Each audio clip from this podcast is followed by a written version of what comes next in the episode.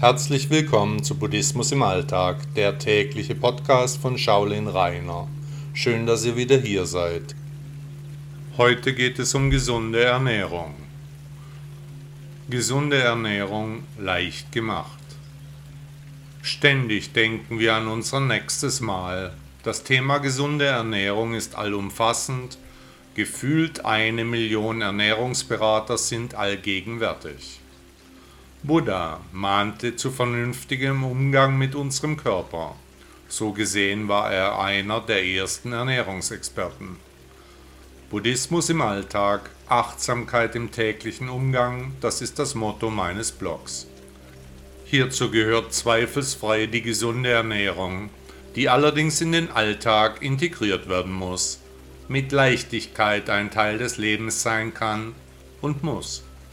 Ich bin kein Ernährungsberater, habe aber im Laufe meiner Inkarnation viel über Ernährung, Sport und Medizin gelernt.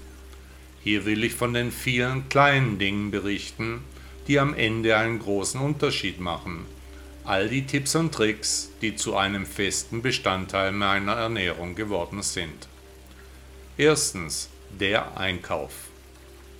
Der Moment des Einkaufs ist das Um und Auf der Ernährung denn das, was wir kaufen, das essen wir danach. Wer sich in dieser halben Stunde zusammennehmen kann, der hat die Hälfte des Weges hinter sich. Zweitens. Nährwertangaben lesen.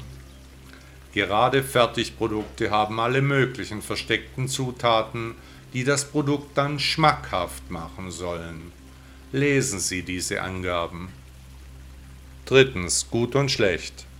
Wir sind immer noch beim Einkauf. Für jede Tafel Schokolade oder vergleichbaren Dingen kaufen Sie einen Apfel oder etwas aus der Kategorie gesund. Viertens. Der kleine Hunger. Bereiten Sie sich auf Hunger vor. Nehmen Sie sich etwas zu essen mit. Immer seien Sie vorbereitet. Fünftens. Gemüse und Obst. Bei jeder Mahlzeit muss eine Einheit Gemüse und eine Einheit Obst dazu, sozusagen aus Prinzip. Sechstens. Das eigene Essen.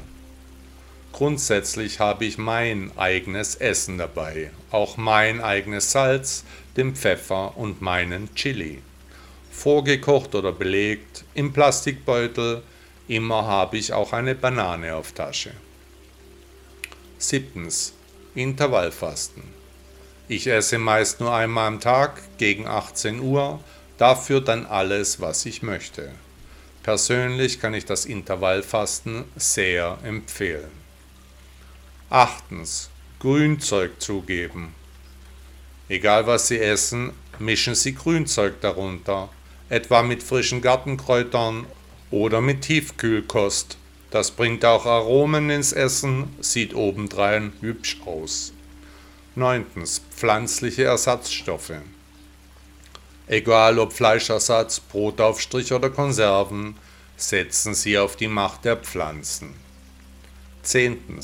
Zeit nehmen. Ich kaue jeden Bissen circa 40 Mal, esse mit Bedacht, denke über meine Ernährung intensiv nach, bereite alles mit Liebe vor ich investiere viel Zeit in meine Gesundheit. 11. Kuren und Diäten. Fragen Sie bei Ihrem Arzt oder Ihrer Kasse nach einer Kur. Machen Sie einmal im Jahr eine Diät. Ich empfehle die Meyer-Kur. Der Weg ist auch hier das Ziel. Buddha sagte einmal, jeder Mensch ist der Urheber seiner eigenen Gesundheit oder Krankheit. Lieben Dank, dass Sie Buddhismus im Alltag gehört haben. Bis morgen.